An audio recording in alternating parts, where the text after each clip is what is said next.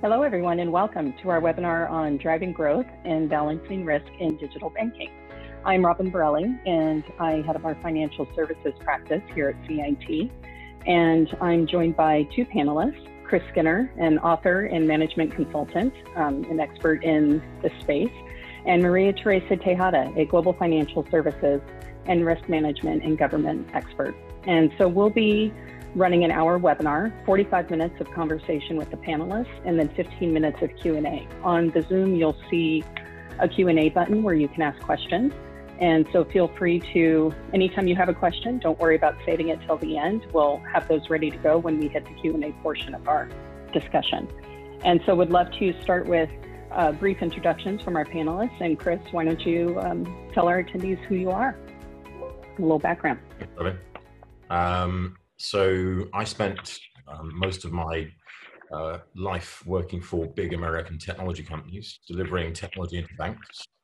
And then for the second time in my career, in 2002, I was um, made redundant and I started writing about the future of banking and technology, uh, which is now cool because it's fintech, but back then it was just about banking and technology. And as a result, I've written almost 20 books now, and um, the latest one is doing digital. So uh, I'm delighted to invite me to be here.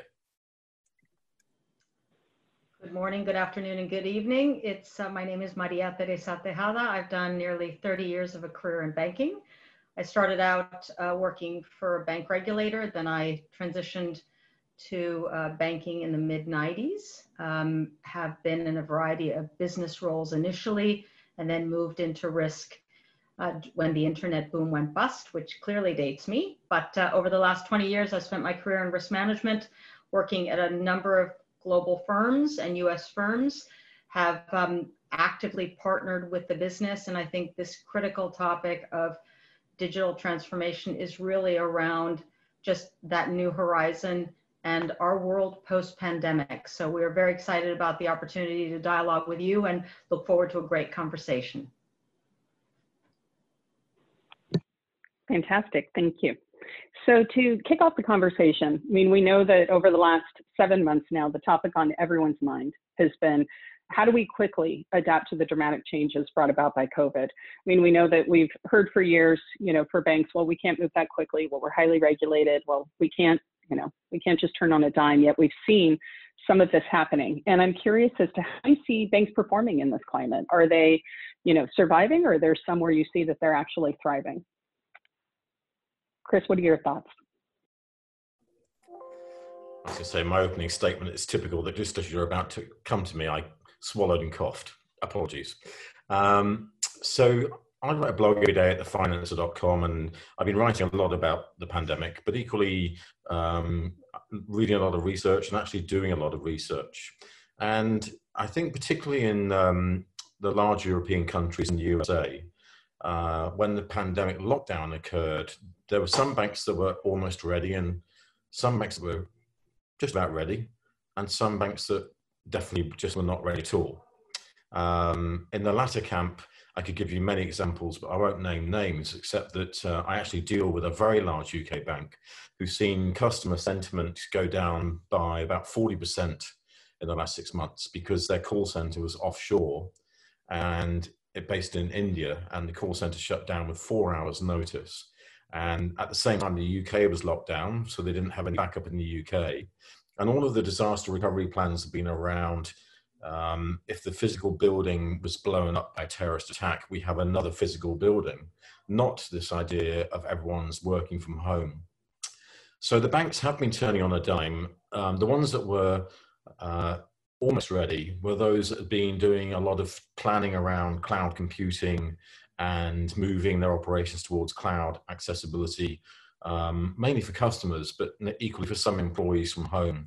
And they've transitioned and made those decisions very quickly. But I call those banks that are doing tactical digital, in that they're becoming cloud based, but they're not actually rethinking their business model to be digital at all. It's just moving because of necessity to a decision that they may have made two or three years downstream, but they had to make that decision in April.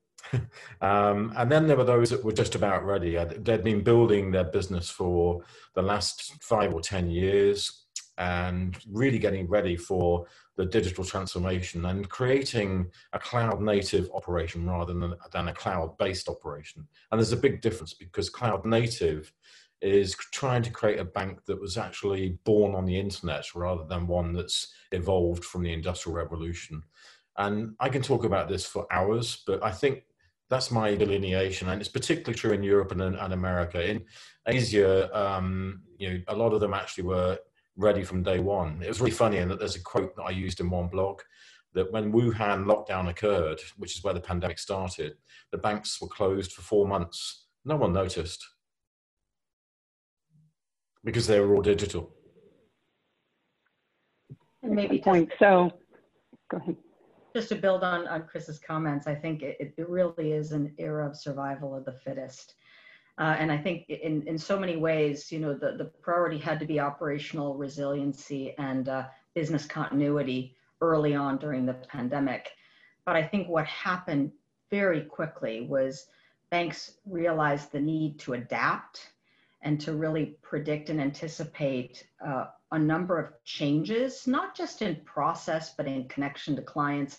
And then what implication did that have for some of the delivery of products and services? But I think the pandemic will clearly accelerate automation and digitization of financial services.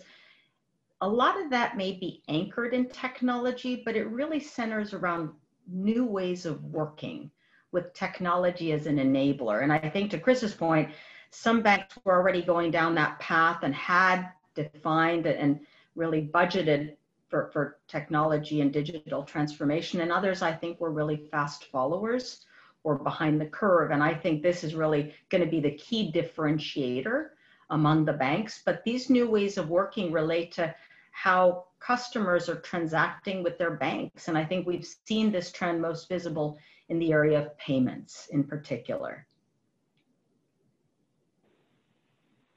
Great.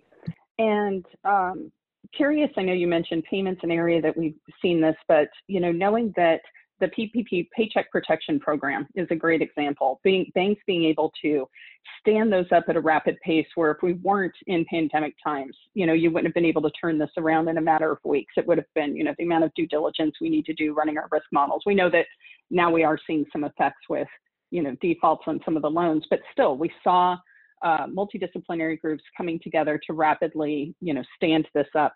Are there other examples you've seen of things kind of not just, you know, that, okay, we were ready, we're survival of the fittest, where they're actually doing some breakout innovation at this time? Yeah, I'm, I'm happy to just kick that one off. I think, you know, the areas of um, onboarding are, are one critical area for banks in terms of activity as it relates to new clients. And I think we're seeing areas where a, a, a, faster onboarding is, is obviously ideal, but you need to make sure that you're managing the risks in that process. Underwriting of consumer and commercial credit is another important area. And I think, Robin, you touched on PPP because in many ways the banks were intermediaries and facilitators of credit extension through these PPP programs. And I think it only tested their resiliency in so many ways that really are, are hard to define. But I think you know, show that they were up to the task. I think we're only going to see the impact of that in terms of credit and operational losses, you know, over the next couple quarters to see once these programs start pulling back, right? Um, is are the assumptions that were made when those credits were underwritten the right assumptions?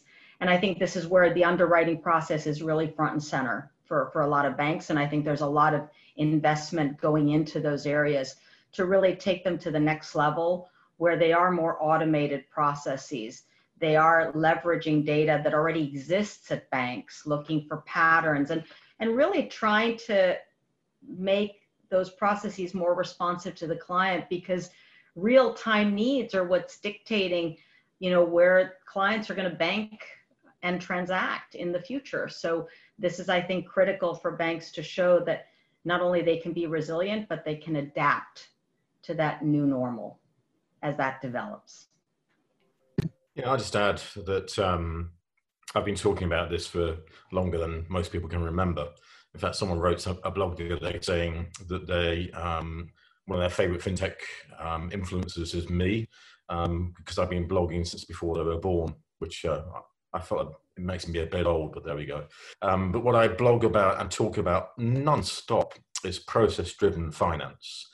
And I don't think the mainstream banking community has actually got to grips with it, even though I've been talking about it for almost two decades, which is that you have to create a structure that's wrapped up in code and focused upon a, a piece of financial process rather than the end to end whole process. And this is what we're getting at when we're talking about payments or onboarding or the distribution of citizen support through loans or any part of SME credit and SME support, small business support. Because what's happening is most of the bank processes are very inefficient because they were based on industrial physical processes. And people have seen a huge opportunity to automate those industrial physical processes and make them digital and internet based. And that's the reason why the fintech revolution occurred after the last financial crisis and why so many of the unicorns we've seen do very small, narrow operations like Stripe um, and Square and Lending Club and others. They focus very narrowly on a specific niche area like SoFi.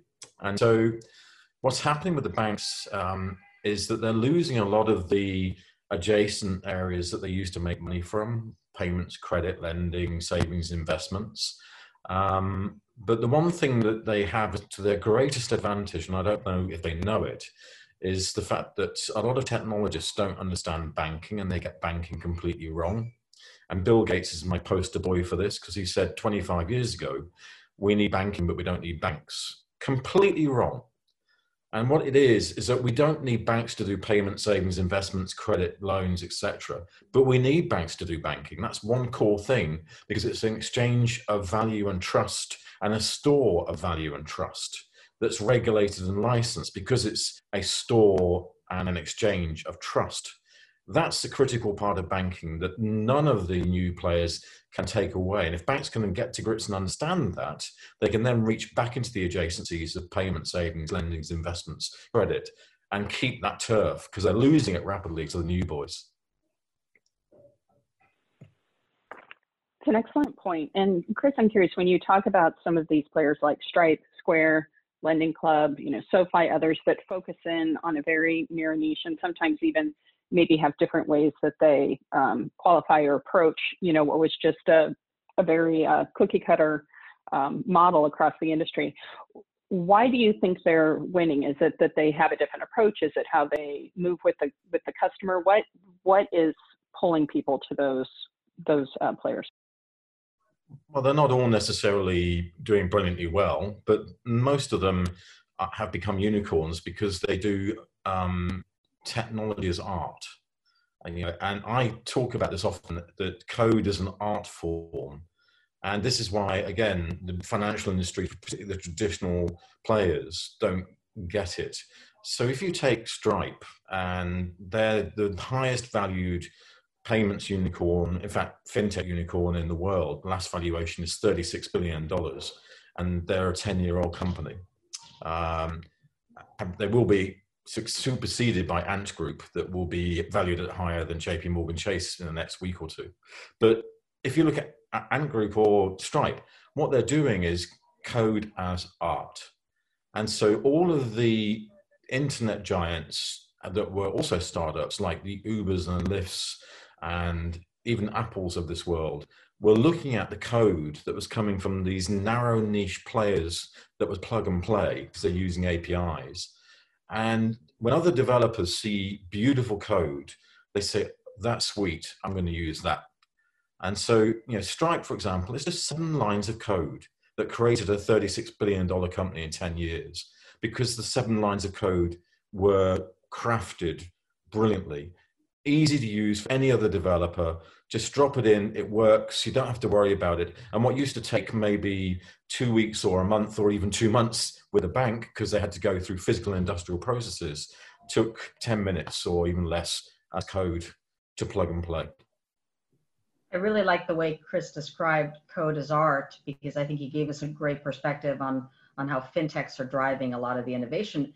I think what banks are trying to do on the other side is, and this is really more large and medium sized banks, they're, they're sponsoring incubators and accelerators and hackathons really to reimagine, right, new ways of transacting. But I think what's really interesting is they're leveraging service providers like fintechs to drive automation and to you know bring predictive analytics into some of these critical processes. But there is also the logic that if you can't uh, build it, buy it. So while fintechs may have originally been viewed as disruptors, I think in many ways they're partners to banks and they have partnered with banks where banks are acquiring some of these capabilities. And I think what's critical as they look to integrate these activities is that they don't kill the golden goose, right? The, the reason they acquired the fintech is to bring new ways of working. How do they better capitalize on that human capital that they acquire, right? The innovation, the creativity, the, the responsiveness and the agility of, of a lot of these fintechs, which banks crave to, to have. But it, it's about really the, bringing together two very different worlds. Let's not forget that banks are regulated entities, right? They have to comply with regulation. Chris, can I turn it back to you? Yeah, I was just going to add a couple of things because we've seen um, the fintech industry developing and the banking industry developing and both growing up to understand each other's strengths and weaknesses. So originally, fintech said we're going to destroy and disrupt the banks and the banks said, ha, you don't understand banking. And then the banks started to say, well, these fintechs are doing interesting things, as you just alluded to. So let's do some hackathons and some open API days, but no integration into the actual bank itself. It was just marketing and jazz hands.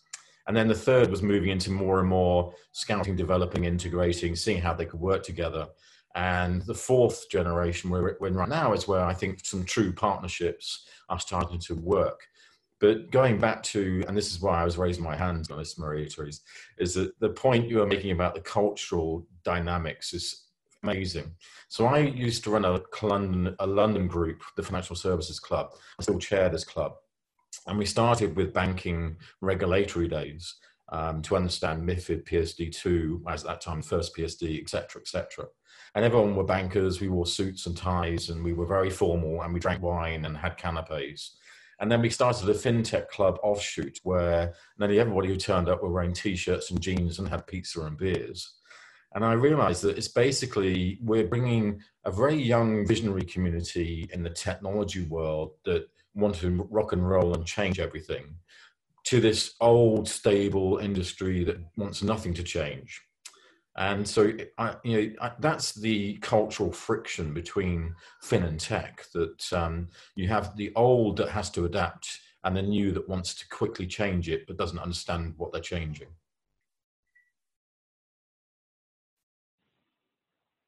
It's fantastic. Um, and I think we'll probably, I wouldn't be surprised if we uh, dig into this a little bit more in the Q&A as well, because we know, I think we all have examples of seeing these challenges um, around acquisition and partnering. Um, one of the things moving to um, slightly different topic or continuing on from where we were, um, Chris, I know you talk about, we love this about um, a great unlock, you know, a tipping point where the world will open back up. And we've been in a little bit of this holding pattern right now globally. And so we're curious what shifts in consumer mindset should banks be anticipating? And what can they do now you know, you talked about survival of the fittest before. So what can they do now to start to prepare so that they can come out ahead? Yeah, I talk about the great unlock because during lockdown, most of us have been nervous about leaving the home.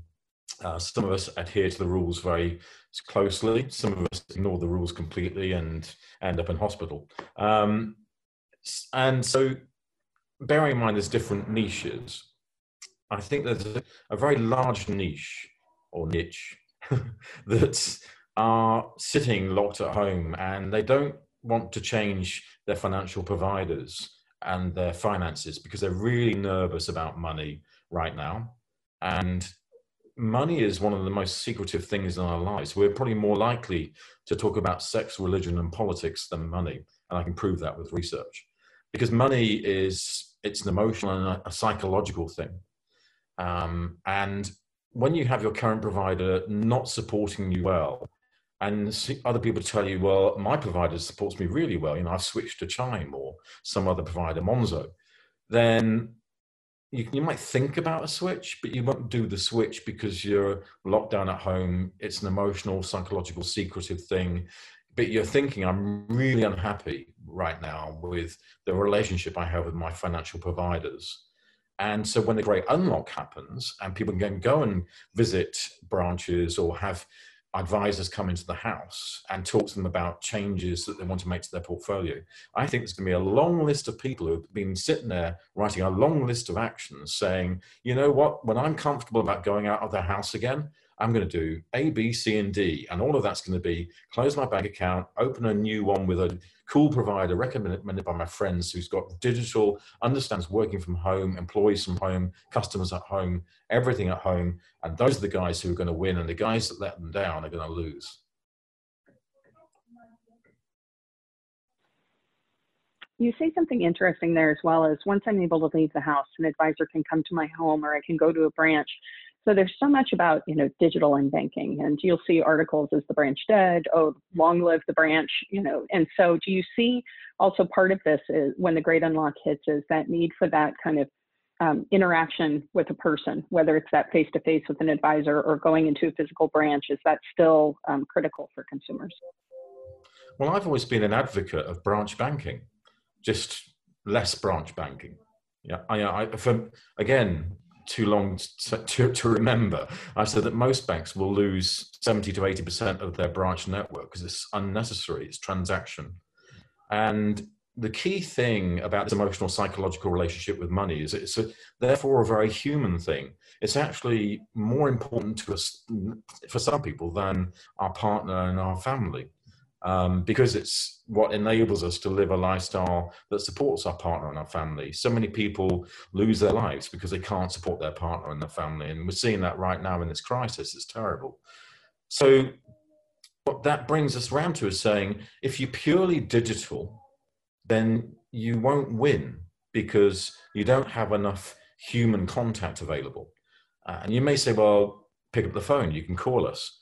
Um, I actually know one digital bank in Britain that launched uh, on the basis of being digital only, and their customer helpline is only for technical issues. You can't call them about financial issues.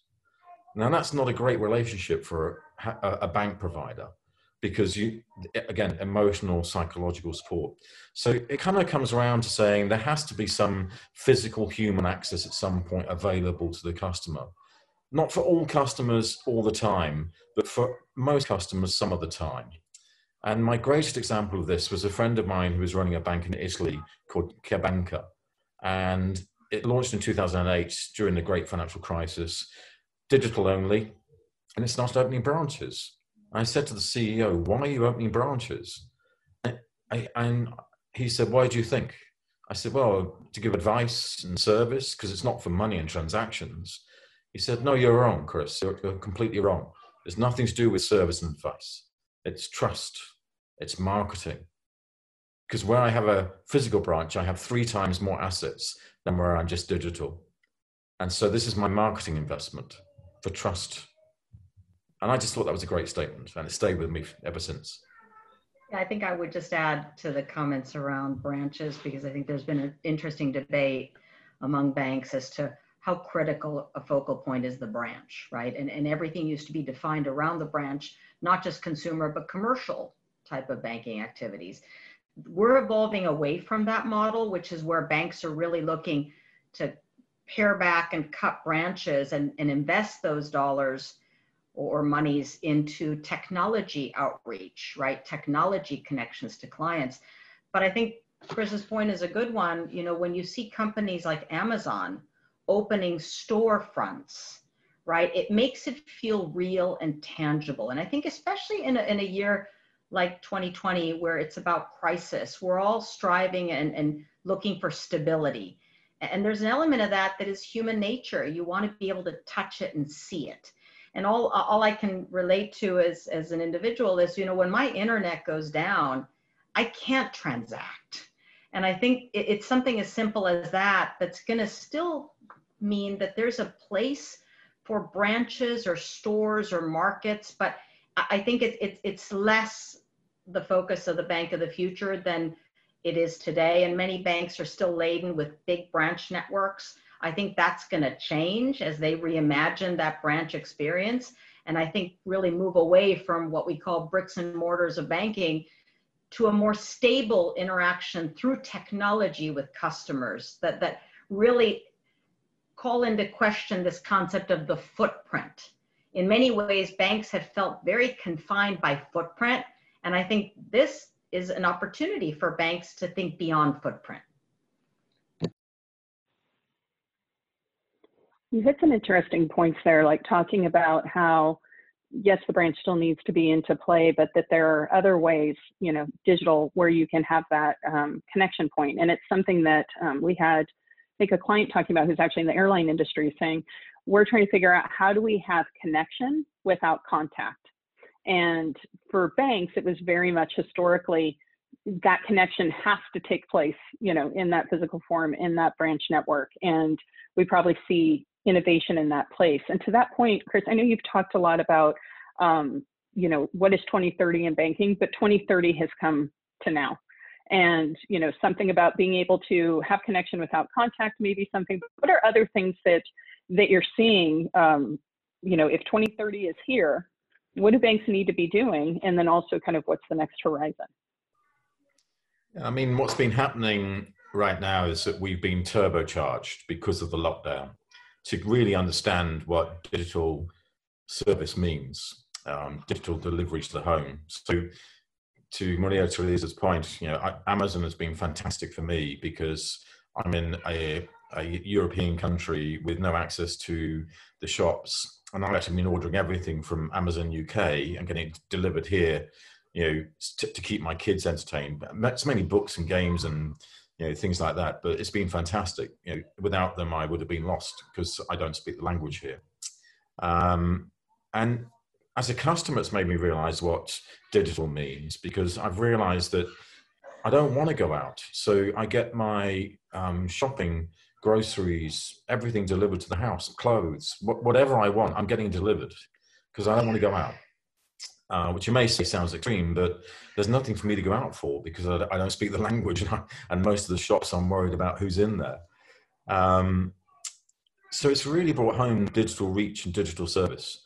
And for those who have experienced this and, and as I say, who adhere to the rules, I think you yourselves probably now know what digital service feels like as a customer and also as a corporate commercial um, you know, organization dealing with a financial institution, can they deal with me effectively in a Zoom call like this? Can they deal with me effectively in communication through maybe WhatsApp or through other media?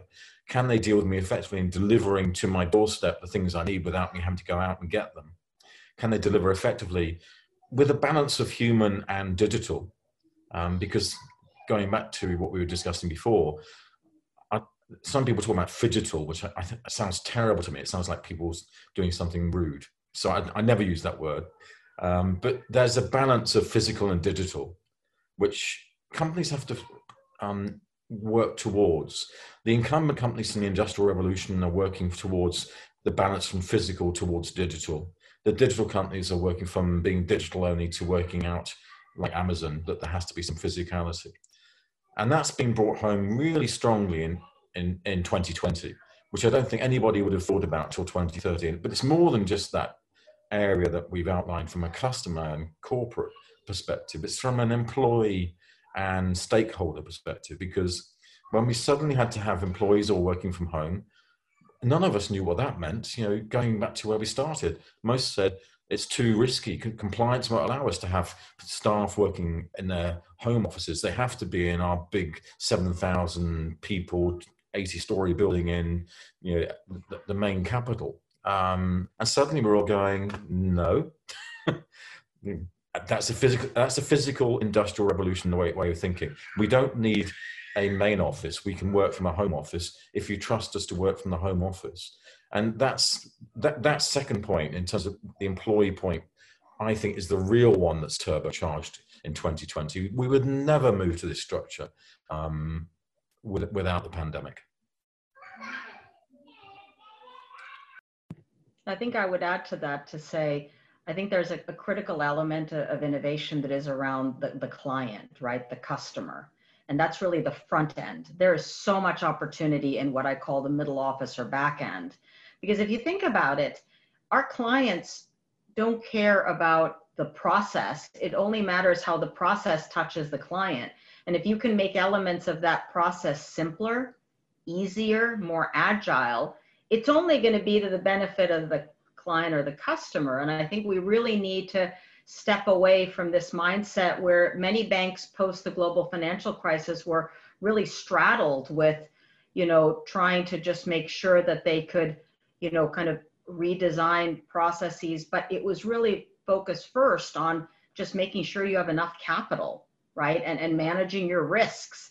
And then as we were a few years in from the global financial crisis, it became around process reengineering and end to end and some of the code words that I'm sure we've all heard. But what matters is how that touches the client. And I think I like what Chris said around employees, because if you think about it, all bank employees are also customers, right? You have a wealth of insights sitting within your quote unquote four walls that you can tap to kind of rethink you know what that customer or client experience needs to look and feel like because we can all put ourselves in, in, in the position of a customer.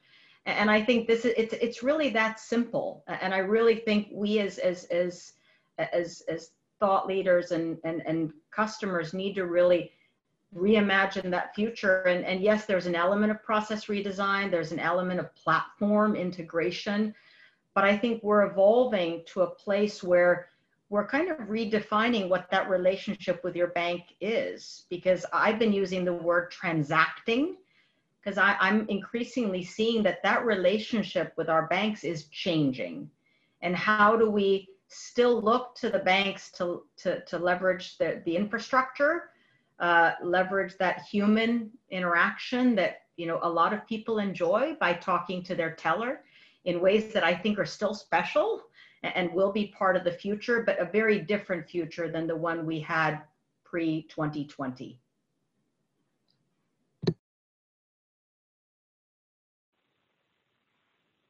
Great. So then curious too, we've talked about, um, you know, what innovators are doing and um, people being ready kind of for that, for that next wave. But I'm curious about when the unlock happens, just also potential friction that could come up with uh, new use cases that we haven't seen. So like an example is small businesses have been particularly hit by the shutdown.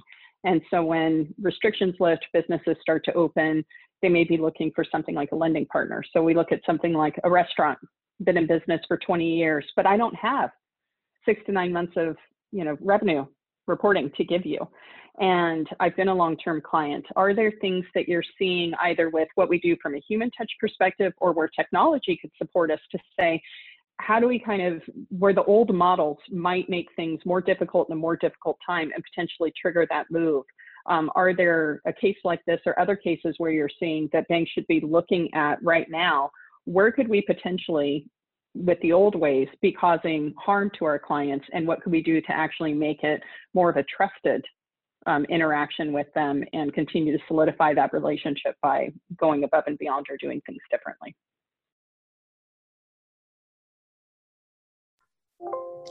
I'll start that one. Um, so I think there's two areas where I can see big changes.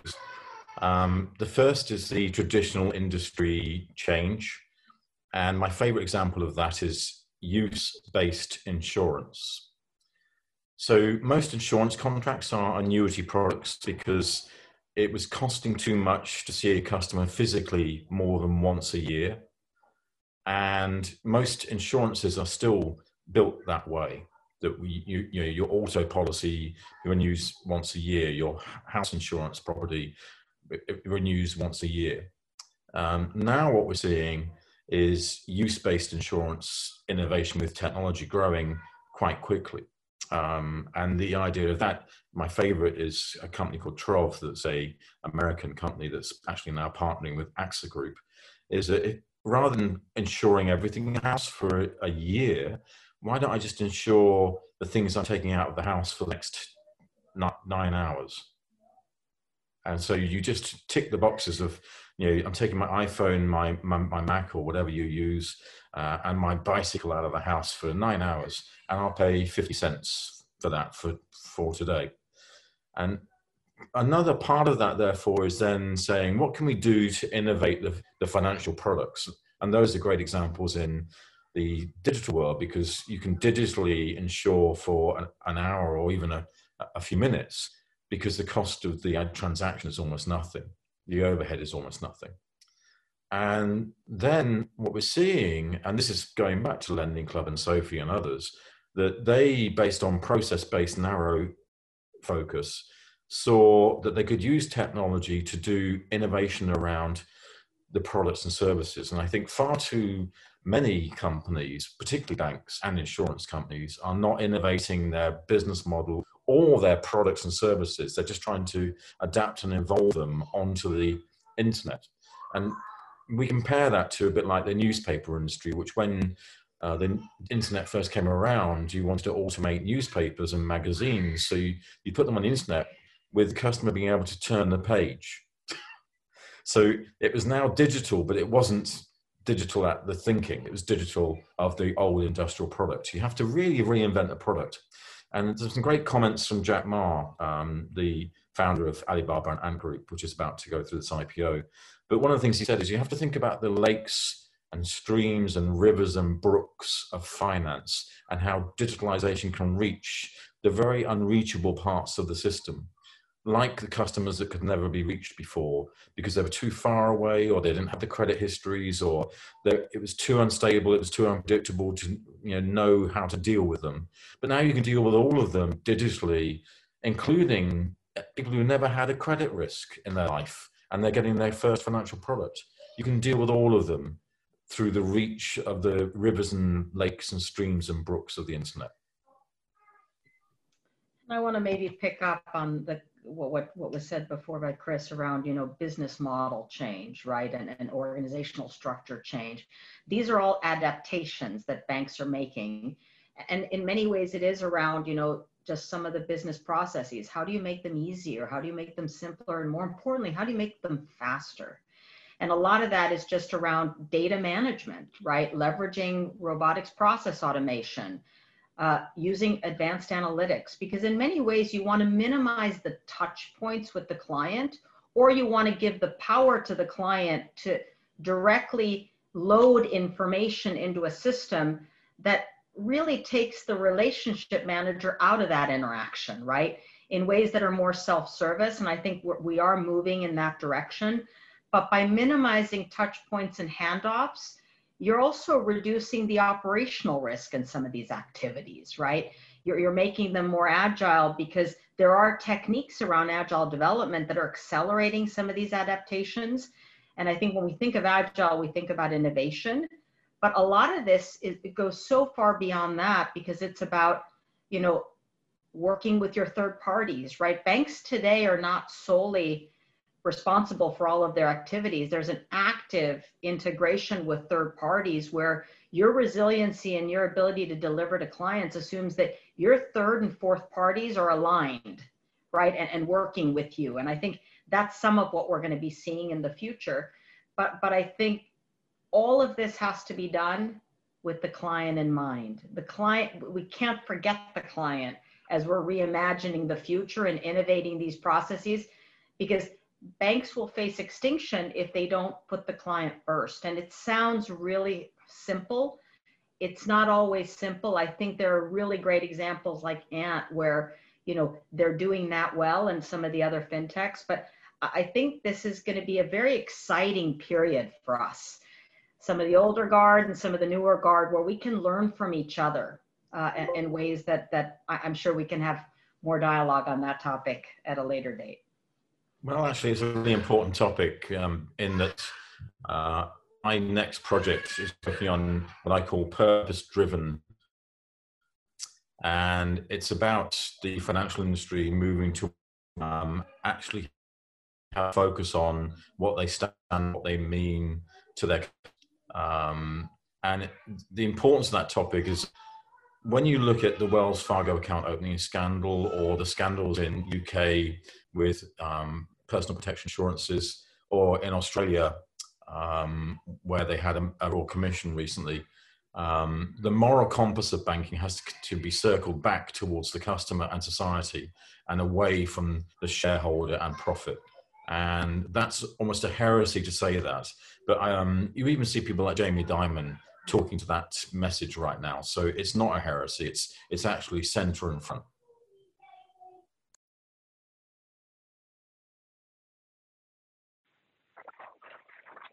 Great, thank you. One thing um, we talk a lot about um, innovation and how important it is, and we think sometimes people can it can mean okay, I need to make more things, innovating. Do I need to make another product line? Do I need to make another digital tool, another experience? And I'm curious if you see innovation as more nuanced than that. You know, how are we innovating for things like simplifying a customer experience or removing friction or giving people insights in what they're doing? When you think of if you were giving someone advice on being more innovative, what would what would that look like for you?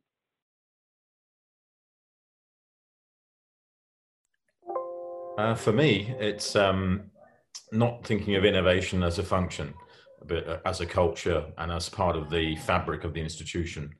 Um, but I say the same about digital and about technology. That the attitude is very much that these are um, things that, that, we can give to a line of business and give to a budget and make it a project, and the CFO can own it or the CIO or whatever, rather than something that's actually something we have to embrace amongst all of us.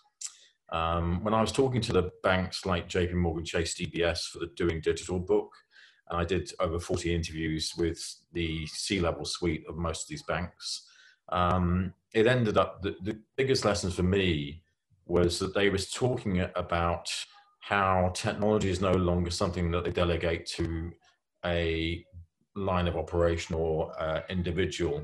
They believe technology is business and business is technology and therefore everyone has done innovation. It was amazing in DBS and in um, BBVA, you know, um, and ING, that I've seen all these little teams ideating together in agile lean groups. But you know, the risk compliance treasury people were sitting in little groups of eight, ten people with designers and developers working out how to do things around the code that they own themselves now. That you know, it wasn't over there in IT. It's now we own this bit of code. What can we do around this to make it easier and better? And in fact, one of the greatest examples I've seen of how to really think innovation was also in insurance. It was progressive insurance in the USA. And that I get so annoyed filling in forms online.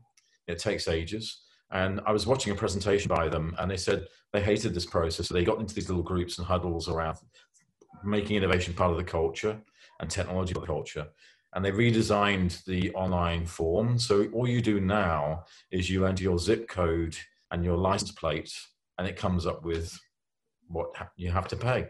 Because they, from those two bits of information, they, they know everything about who you are and where you live and the area you're living in and the risk that's there. Why should you go through that process? Now you need to go through the next wave of innovation to make it. I give you my license plate and my zip code, and I insure my car for the next eight hours.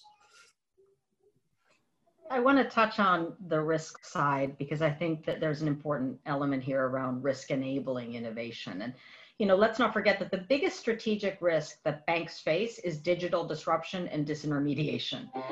So if we're really looking at digital transformation as change management, right? Banks need to be incenting change and, and, and innovation. I think it really starts with the leadership, right? To what extent our leaders, our leaders and teams talking about innovation and technology because banking and technology are really interchangeable and they're interconnected.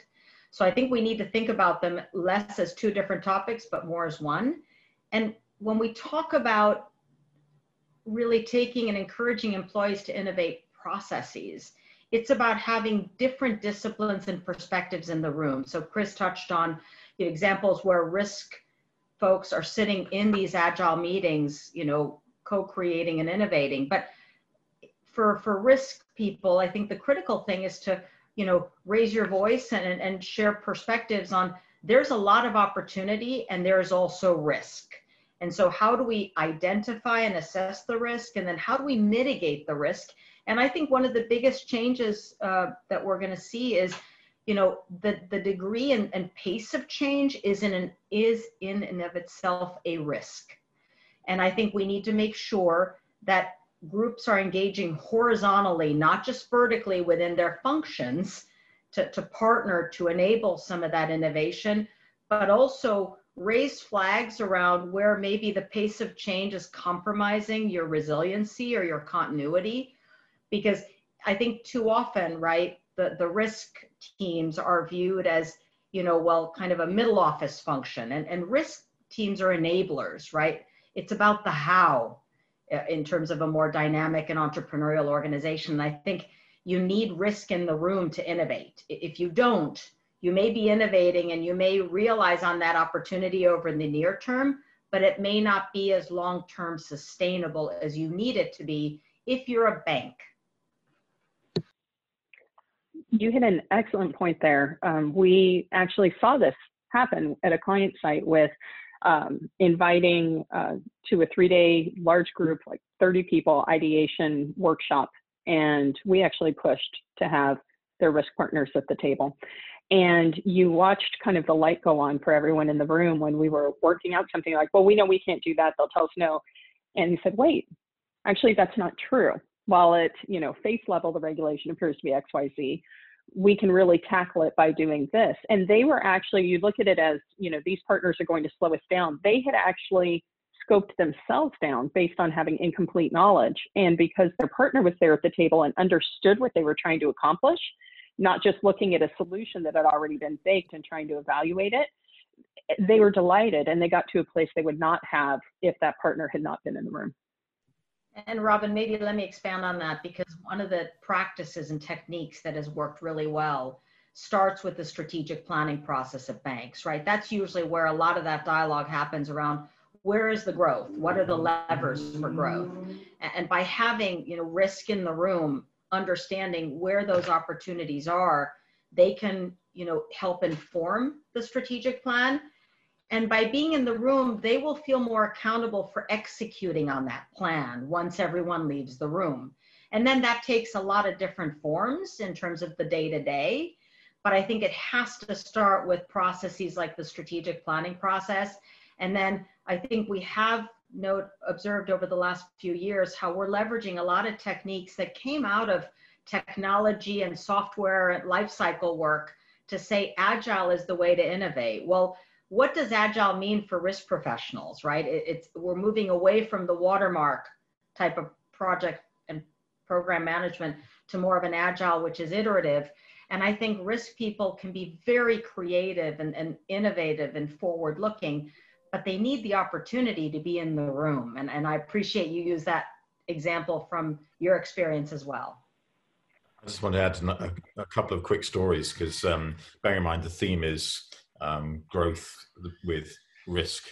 Um, I had two, two meetings, um, one with a very um, medium-sized bank in Britain, where the chief marketing officer got into a head-to-head argument with the chief risk officer.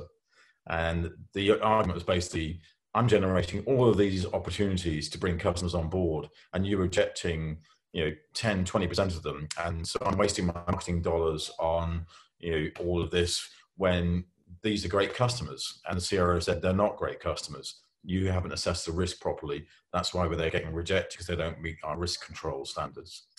Uh, they kind of ended that argument with the fact that the um, metrics and the technologies that go into the customer outreach have to be far better. And this was brought home to me by the second story, which is um, a bank actually here in Poland, mBank, and they were very worried about payday loan companies coming into the market, t- stealing their customers. And so the payday loans could be offered within 10, 15 minutes through an online application by this new competitor. And the head of digital banking said to the chief risk officer, We need to be able to do this quicker than them.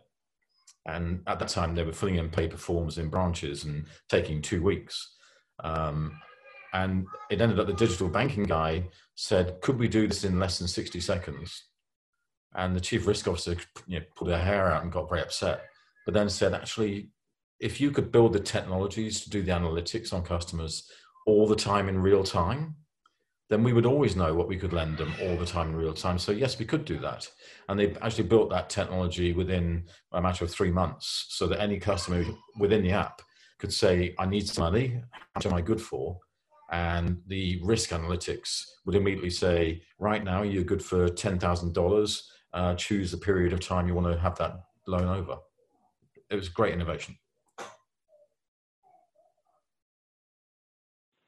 And now we have um, a few minutes left, and before we close, would love to um, answer some questions that are coming in. Um, one we have, um, Chris, and uh, actually this is perfect because one question we were going to ask that we didn't quite get to is about open banking and how you're seeing in the comparison between Europe and the US. But we have, uh, so would love to hear that. And then also we have a question that is asking, we're on the verge of open banking in Brazil. What would you say to the incumbent banks given the opportunities that open banking brings? So open banking has been a bit of a smorgasbord of spaghetti here in Europe, which actually, because it's got Swedish and Italian, mixes quite well, but actually maybe quite badly. Um, basically, the Europeans were forced to do open banking through a wave of regulatory change, and they've done it pretty badly in most countries, some better than others. Um, but generally, we haven't yet seen the benefits of open banking. And the UK would claim that we're, you know, the, the UK consumer is seeing the benefits, but it's still very clunky, chunky, and not so easy. Um, and I've seen quite a few articles talking about the American markets and the difference with the American market, going back to focusing on customer experience and customer reach, is start with the customer focus and build an open banking capability to give them better access. You know, the US markets were doing aggregation and cut and paste services years before every other market. You know, they were leading that space. So that kind of says that the US is now seeing open banking as a great opportunity rather than something that the regulator has to force upon them. And they're leveraging that opportunity rather than waiting for the regulator to say, this is how you have to do it, which is what the Europeans did. In Brazil, I know the Brazilian banks quite well, um, and also the Brazilian fintech community, along with um, the South American fintech community. Um, and what I think has been difficult in, in Brazil in particular is the government's perspective around technology innovation and finance. And they've protected the banks from innovation through new players. But one of the biggest banks in South America is now Nubank, NU Bank, which is actually far bigger and higher valuation with 25 million customers. It's probably even more today because that figure was like a month ago. Um, and easily beats Monzo and Starling and Chime and any others that you want to mention to me because they got through those regulatory pieces. And I would say to the incumbent banks, if you ignore the innovations of new banks, but in particular, if you ignore how they're doing things to reach the customers that were unreachable, because there's a huge number of customers in the USA and South America and across the world that were unbanked, then you're making a big mistake. And I know I'm talking for a while, but I saw a stunning figure the other day, which was um, in India in 2012, only 35% of citizens had bank accounts. So 65% were unbanked. In 2018, 81% had bank accounts through technology innovation. And it was driven by government. And so if the government resists the innovation, then you're in a bad space. You need to convince the government to get on board. I think I would just add to that to say that I think in the US it's still too early as, as this evolves. I think one of the things that is going to be important is, you know, designing around the client and really for the benefit of the client. But to what extent are we protecting the, the data and the privacy, right?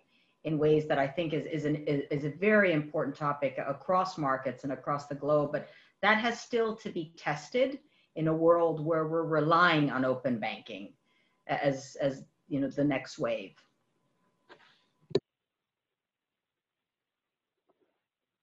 Fantastic. And then um, one thing, I think we're we're getting pretty close to time, but if we can get in one more question um, in a couple of minutes.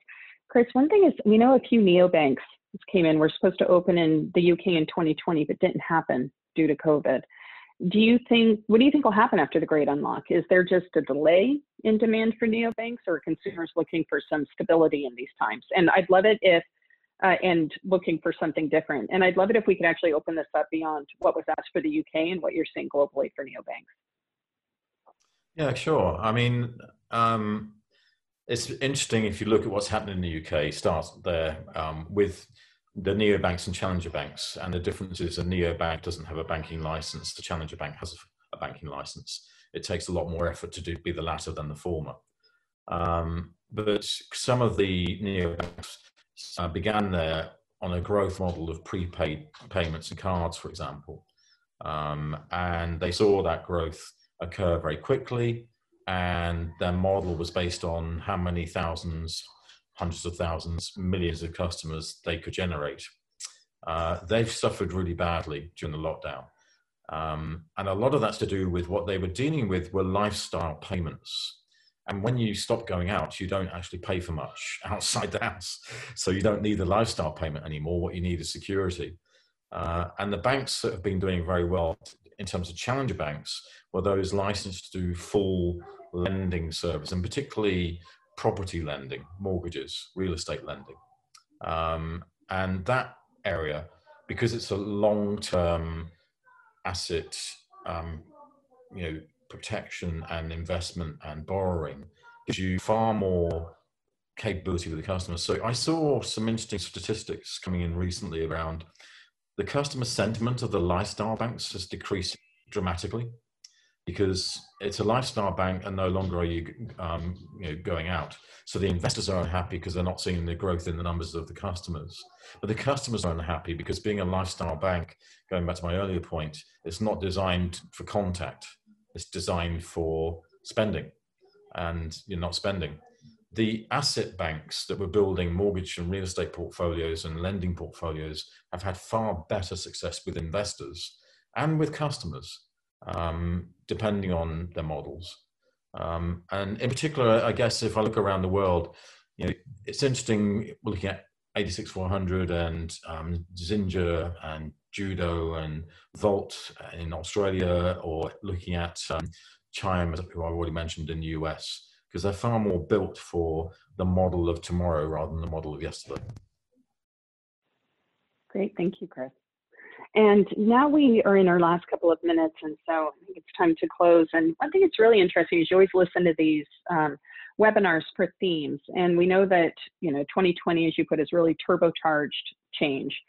And for banks who really want to be innovators, we talked about it being survival of the fittest right now, and it sounds like a big thing that kind of came out if you want to be one of those who thrives going forward is kind of continually checking and challenging a status quo. So we know banks are very highly regulated, but when we're when we're looking to make some of these changes, are we working well with our partners or those we've acquired? You know, Maria Teresa, you talked about don't kill the golden goose. You know, there's if they're doing technology as an art, they're making innovative experiences. How do we make sure that we're being very careful and protecting what they're bringing and not kind of crushing that with the old ways, or even um, looking at uh, opportunities in the middle space for what we're doing. Well, we've always done it this way. Well, do we always have to do it that way going forward? Or how do we foster this sense of, you know, connections with our customers and both, you know, consumer or commercial and keep them top of mind and that they've got this great foundation of banks are trusted in a way that no one else is. So if you can kind of build and capitalize on that trust and then watch how you're interacting with all of these different players across the ecosystem, that's where we may see that that evolution, you know, come into play. And so I'd be curious to hear. I know we're at the end of time, but um, Chris, just in Maria Teresa, your closing thoughts. And Chris, I also know you have a book that could be and a blog that could be very valuable for our audience. And so would love to um, have you give us a, a quick one minute each on on this. Uh, quick one minute for me is you can find all my thinking at thefinanser.com. I blog daily out there every uh, every morning and have been doing for over 12 years. Um, as I say, almost 20 books. The newest one is doing digital, and I took the position that um, banks aren't dumb and stupid.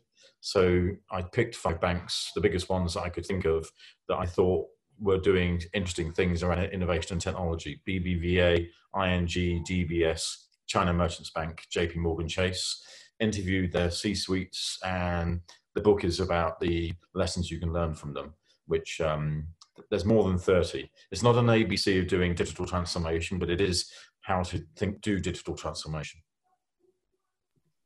And I want to say thank you. I've really enjoyed our conversation today. I think my parting thought is it's critically important that the business side of the house and risk work in partnership. And through my own experience over the last 20 years in risk, risk can be very um, proactive, thoughtful, innovative in ways that I, I want to leave everyone with that because it's very important that you have the right people in the room when you innovate. And with that, thank you very much uh, for having us today. Yes, thank you both. This was wonderful and um, really appreciate your time and your expertise. And I'm sure this was very useful for, for our attendees. So thank you, everyone. We'll be um, closing out the webinar now, and I hope you, um, you all go read Chris's book. It's a great read. Thank you.